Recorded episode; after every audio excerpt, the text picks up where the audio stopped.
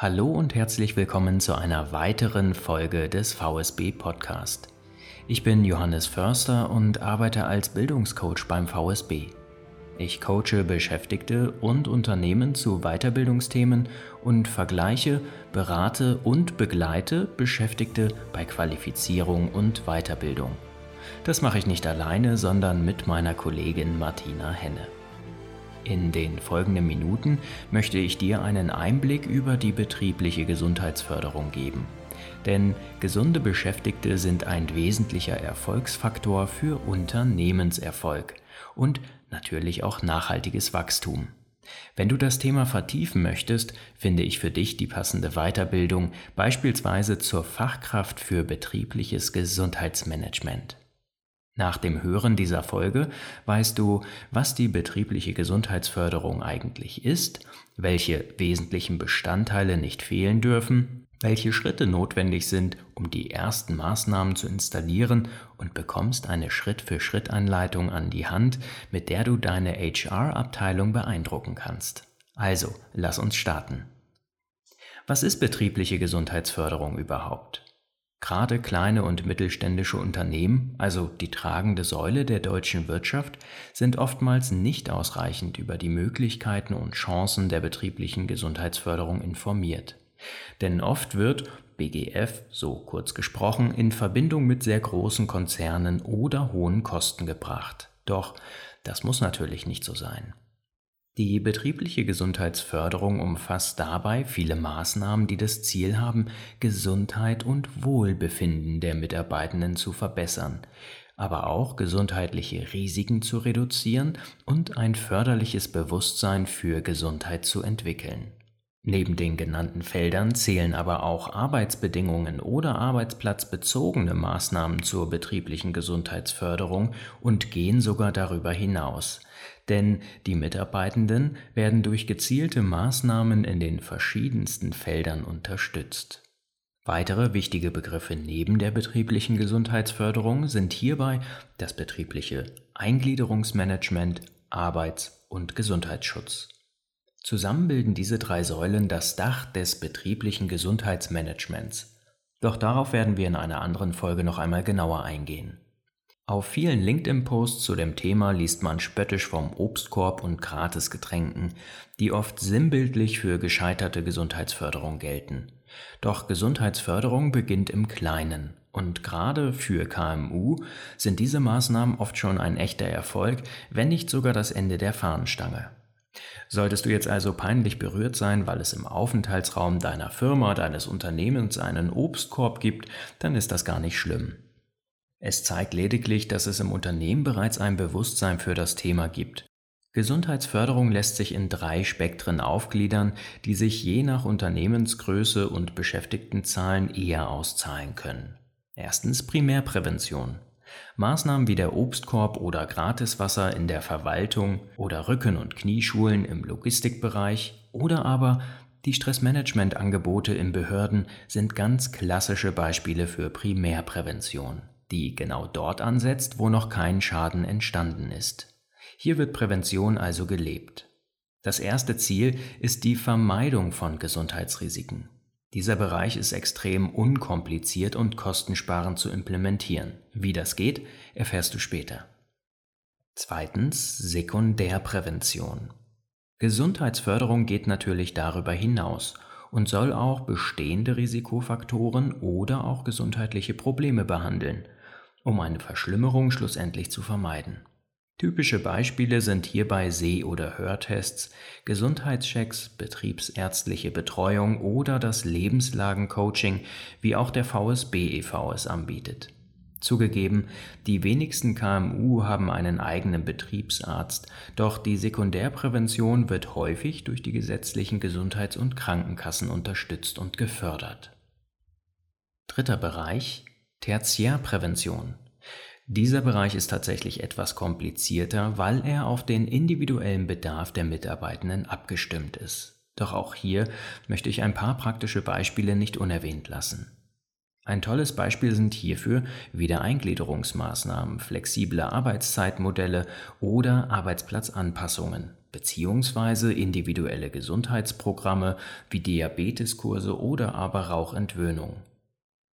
Diese haben das Ziel, die Folgen von bestehenden Gesundheitsrisiken oder aber gesundheitlichen Problemen zu minimieren, um so Leistungs- und Arbeitsfähigkeit zu erhalten.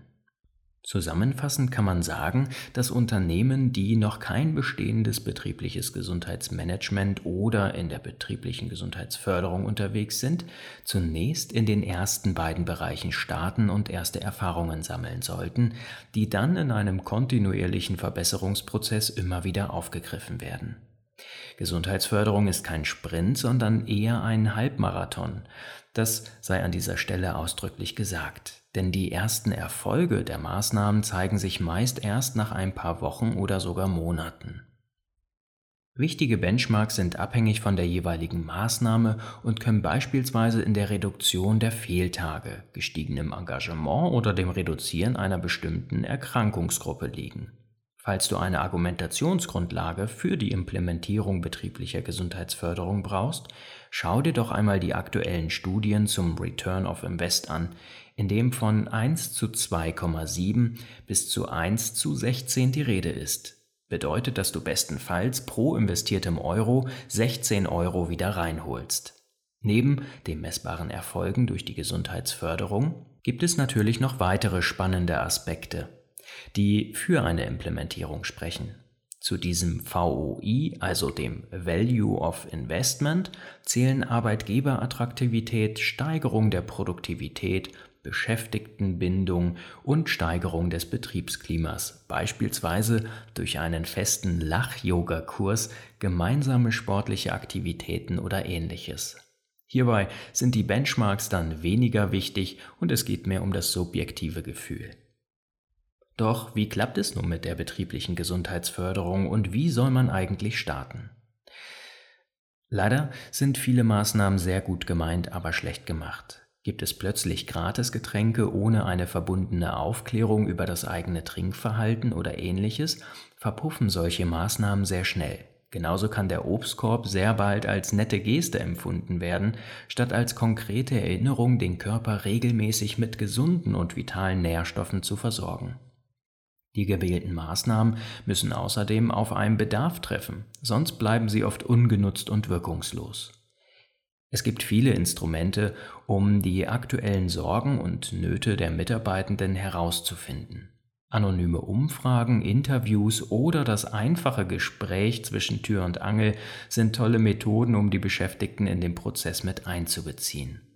Wenn ein Großteil der Mitarbeitenden über zu viel Stress klagt, wird eine Ernährungsberatung oder Gehirnjogging wahrscheinlich weniger angenommen, während Angebote im Bereich Stressmanagement oder Entspannung höchstwahrscheinlich gut ankommen. Mit Blick auf die Strukturen ist dann zu entscheiden, ob das Angebot in Präsenz oder digital in oder außerhalb der Dienstzeit stattfinden soll, wie viele Termine es benötigt oder ob es bei einem einmaligen Event bleiben soll, wird außerdem entschieden. Hierbei ist die Unternehmenskultur und Struktur entscheidend. Ein Handwerksbetrieb wird es nicht umsetzen können, innerhalb der Arbeitszeit einen Kurs zur progressiven Muskelentspannung oder regelmäßige Massagen anzubieten. Stattdessen eignen sich hier die Online-Varianten nach Feierabend deutlich besser. Gesundheitsförderung darf natürlich messbar sein. Daher sollten, falls möglich, messbare Ziele gesetzt werden. So könnte dem Obstkorb das Ziel vorausgehen, dass die Mitarbeitenden einen Apfel pro Tag essen und damit 10% ihres Tagesbedarfs an Vitamin C und B7 decken. Alternativ kann nach einem Angebot auch die Zufriedenheit mit dem Angebot oder der nachhaltige Nutzen auf die eigene Gesundheit erfasst werden. Ist der Bedarf erst einmal konkret ermittelt und die Ziele gesetzt, können Anbieter gesucht werden. In den meisten Städten finden sich für die breite Angebotspalette Freelancer, freiberufliche Trainer und Trainerinnen oder aber auch Agenturen, die sich auf die Vermittlung spezialisiert haben. Wenn du dir die Suche ersparen möchtest, kannst du auch hier gerne die dominante Krankenkasse im Unternehmen ansprechen und um Hilfe bitten, denn diese haben meist ein internes Netzwerk an Experten und Expertinnen. Oftmals unterstützen die Krankenkassen dabei nicht nur durch ihre Fachkompetenz, sondern bereits in der Bedarfsermittlung oder auch bei der Finanzierung. Die Maßnahmen selber sollten während der Durchführung und nach Abschluss fleißig dokumentiert werden, so dass mindestens die teilnehmenden Zahlen oder auch die Zufriedenheit und der Nutzen für die eigene Gesundheit nach Abschluss des Angebots erfasst werden. Und wenn eh schon gefragt wird, dann kann die Gelegenheit genutzt werden, um nach weiteren Angeboten zu fragen. Wenn wir schon bei Fragen sind, kommen wir mal zur Kostenfrage. Natürlich ist Gesundheitsförderung nichts, was es geschenkt gibt. Ein Unternehmen kann, wenn es auf zwei gesunden Füßen steht, die Kosten natürlich selbst tragen und so steuerlich geltend machen. Doch oftmals ist das gar nicht zu 100% notwendig. Wie bereits erwähnt, gibt es häufig finanzielle Unterstützung durch gesetzliche Krankenkassen, die nach 20 SGB V angehalten sind, Gesundheitsförderung zu unterstützen. Das tun sie oftmals, indem sie Gesundheitstage, Keynotes oder sogar Kurse anbieten. Zudem gibt es staatliche oder regionale Förderprogramme, die unter Auflagen für KMU in Frage kommen.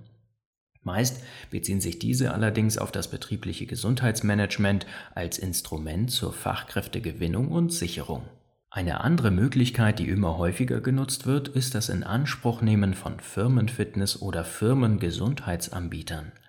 Diese Anbieter haben selbst meist keine Angebote, ermöglichen aber durch einen festen Beitrag den Zugang zu verschiedensten Gesundheitsanbietern wie beispielsweise der Kletterhalle, Schwimm- und Saunabädern oder ähnliches. Ein großer Vorteil ist hierbei, dass die Maßnahmen sehr individuell nach Vorliebe und orts- und zeitunabhängig in der Freizeit der Mitarbeitenden genutzt werden können. Es gibt weitere Möglichkeiten und Steuerfreibeträge, die von Jahr zu Jahr variieren und für betriebliches Gesundheitsmanagement oder die betriebliche Gesundheitsförderung eingesetzt werden können. Nähere Informationen hierzu bekommst du sicherlich in der Buchhaltungsabteilung oder aber bei deiner Steuerberatung. Wenn du nun zuhörst und dir denkst, da weiß ich aber noch viel mehr drüber oder ich bin sogar schon ein, zwei Schritte weiter, dann bist du vielleicht der optimale Gast für unseren Podcast. Wenn du mit dabei sein möchtest, dann kontaktiere uns doch gerne über unser LinkedIn-Profil, das wir in den Shownotes gerne für dich verlinken. Long Story Short. Die 60 Sekunden Zusammenfassung. Betriebliche Gesundheitsförderung ist kein Hexenwerk und bietet viele Vorteile für Beschäftigte, aber natürlich auch für das Unternehmen. Eine Investition in diesen Bereich lohnt sich in jedem Falle, da nicht nur die Gesundheit der Mitarbeitenden gefördert wird, sondern auch andere Vorteile hinsichtlich des Employer Brandings entstehen. Durch die Förderung und Unterstützung durch gesetzliche Krankenkassen ist die Organisation oftmals schnell erledigt. Beachtet werden sollte, dass die Mitarbeitenden den Prozess mitgestalten. Dadurch und durch Angebote in der Arbeitszeit steigt die Teilnahmequote enorm. Nun hast du einen Einblick in das Thema der betrieblichen Gesundheitsförderung erhalten und hast eine Idee, wie eine Umsetzung bei dir gelingen kann. Wenn du das Thema näher kennenlernen möchtest, dann berate ich dich gerne zur Fachkraft betriebliches Gesundheitsmanagement, eine Weiterbildung mit IHK-Zertifikat, die ich persönlich sehr empfehlen kann. Jetzt aber genug der Worte. Danke, dass du eingeschaltet hast. Wenn dir die Folge gefallen hat, dann hinterlass uns doch gerne eine 5-Sterne-Bewertung auf Spotify oder in Apple Podcast und teile die Folge mit deinem Bekannten. Gerne abonnierst du diese Show, so hören wir uns in 14 Tagen zur nächsten Folge wieder. Also, in diesem Sinne, bleib gesund. Bis bald, dein Bildungscoach Johannes.